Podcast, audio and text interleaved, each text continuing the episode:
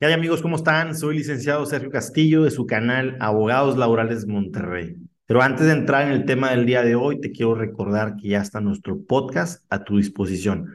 Tanto en Apple como en Spotify nos puedes escuchar. Pero bueno, fíjate, el tema del día de hoy es algo muy, muy, pero de mucho interés para la gente, para los departamentos de RH y para los departamentos también de cualquier empresa que se dedique a administrar personal.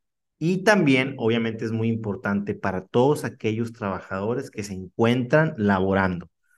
Y la pregunta es, ¿qué pasos tengo que seguir cuando yo falto a mi empleo? ¿Qué es lo que tengo que justificar en dado caso para acreditar una falta? Ok, y fíjate bien, el artículo 134 de la Ley Federal del Trabajo dice que son obligaciones de los trabajadores. Y la fracción 5 dice, dar aviso inmediato al patrón, salvo caso fortuito o de fuerza mayor, de las causas justificadas que le impiden concurrir a su trabajo salvo caso fortuito o de fuerza mayor. Es decir, te atropellaron, quedaste inconsciente y obviamente pues no te puedes comunicar al trabajo no puedes avisar de la causa del por qué estás dejando de asistir. Muy bien. Pero si no hay una causa grave, pues tú tienes que avisar. Entonces, ese es el punto número uno. Punto número uno, cuando tú faltaste a tu empleo es avisar de inmediato no a los tres o cuatro o cinco días, porque a lo mejor ya te generó una baja en el empleo. Muy bien. Entonces tú vas a faltar el día de hoy porque te sientes mal, le marcas al departamento de RH y le mandas un mensaje o un correo.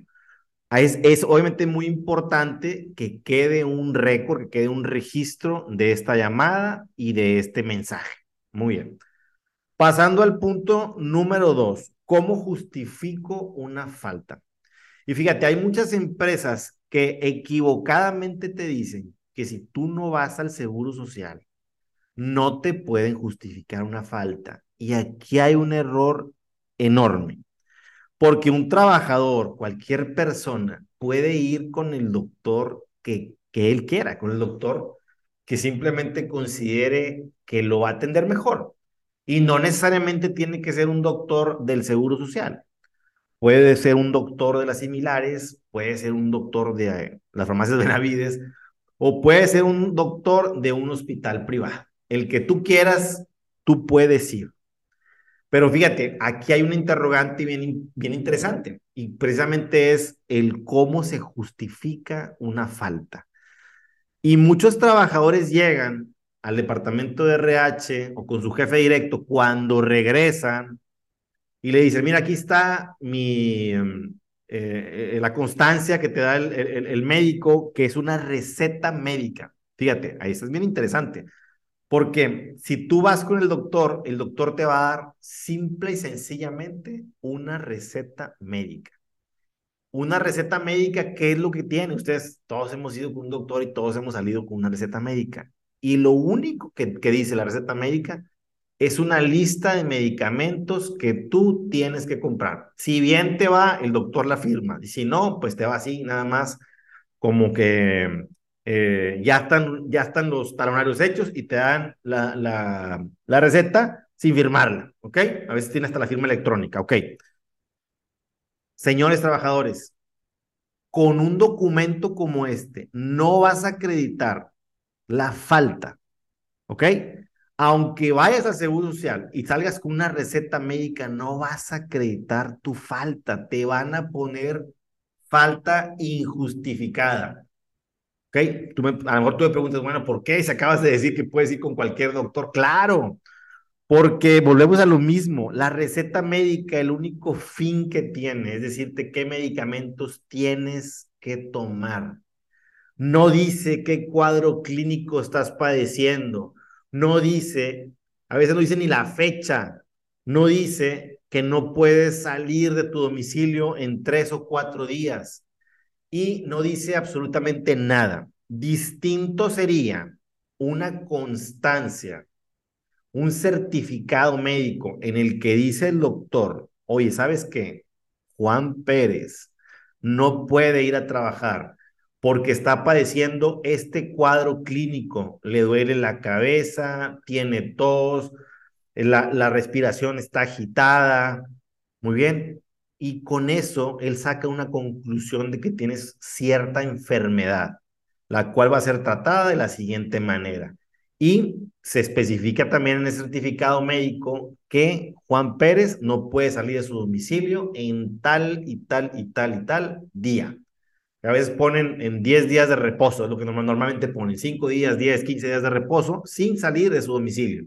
Muy bien, el certificado médico obviamente tiene que tener ciertos requisitos. Ya hicimos por ahí un video del certificado médico, si me equivoco lo voy a buscar y lo voy a dejar aquí en la descripción del video. Fíjate, pero aquí vamos a una cuestión muy interesante. Si tú no llevas un comprobante del seguro social, ok, vamos a, vamos a ir a decir que tú fuiste a las similares o que tú fuiste a cualquier otra farmacia o fuiste a un hospital privado, fuiste con un doctor privado, donde sea que este esté, ok. Y él te da el, el certificado, eh, precisamente el comprobante que te acabo de mencionar. Tú lo único que vas a justificar es que la falta fue justificada. Pero ojo, la empresa no tiene por qué pagártelo. Incluso la ley dice por ahí en algún artículo, no me acuerdo ahorita el número, que simple y sencillamente cuando un trabajador no va a, a laborar, la empresa no está obligada a pagar. Así de sencillo, ¿ok? Entonces, el trabajador está obligado a ir, no va, no se, no se le paga. O se justifica la falta, ah, perfecto, no te voy a despedir. No cuentan las cuatro faltas en un periodo de 30 días para despedirte, pero no te la tengo que pagar porque no fuiste a laborar. Aquí es el punto más importante. Incluso si tú vas al Seguro Social y simplemente llevas tu receta médica, pues nadie te va a pagar como quiere esos días. Bueno, aún así, aunque llevaras la incapacidad del Seguro Social, tampoco la empresa te lo va a pagar, no tiene obligación. El Seguro Social empieza a pagar a partir del tercer día, ¿ok? Entonces, si tú faltaste varios y te dan por ahí una incapacidad, el Seguro Social, acuérdate, empieza a pagar desde el tercer día en adelante, ¿ok?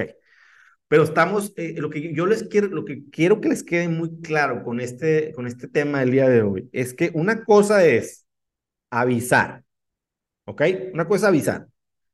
La segunda, una cosa es que tengas los elementos para acreditar una falta, que ahí sí que les quede claro a las empresas, IRH, abogados jóvenes recién titulados.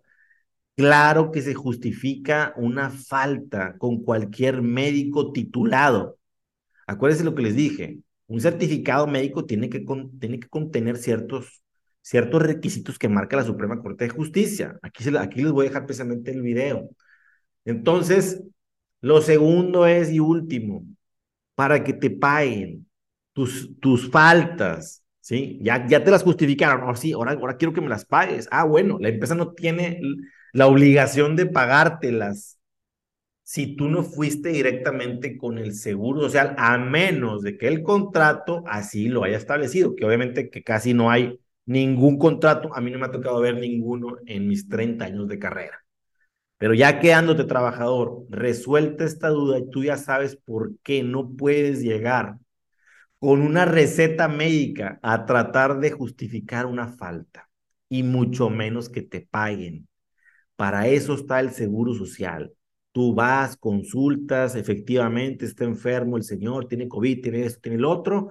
Bueno, aquí está su receta médica para que surta los medicamentos, ya sea dentro del seguro o fuera del seguro, si es que no los hay pero aquí está la incapacidad, la incapacidad que a veces el trabajador llega precisamente con ese documento al, al, a, su, a su empleo y efectivamente con eso le justifican las faltas y con eso el seguro social es quien se encarga de pagar estas faltas justificadas, pues es quien dio precisamente el permiso para que el trabajador descanse con ese goce de sueldo que precisamente él lo va a hacer. Acuérdate que todos los trabajadores cuando entran a un empleo tienen el derecho del seguro social. yo tengo clientes patrones que me dicen, oye Sergio, es que los trabajadores no quieren tener seguro social, simplemente porque ellos mejor prefieren ir con un doctor. Y yo les digo, bueno, es que luego pasa un accidente y no tienes seguro social, ¿y cómo vas a responderle a la familia? Tu patrón ustedes, patrones, no, no deben de pedir permiso para ver si te doy alto o no en el Seguro Social, porque ahí empiezan precisamente las tragedias y ahí donde me buscan a mí ya no hay nada que hacer. Las empresas están obligadas a dar de alta a un trabajador cuando empieza a laborar en el Seguro Social, precisamente tratando de cuidar todos los ángulos del, del colaborador. ¿Sí? Puede tener familia, puede tener hijos, puede tener una esposa, y entra a trabajar a una casa y le da un infarto y ahí cae muerto porque está construyendo una barda. Sí, y el señor no debía hacer un esfuerzo, pero él no sabía. Ahí cae muerto, no tiene seguro social y empiezan los problemas. Por eso la empresa tienes que darlo de alta en el seguro social antes de que comience a laborar.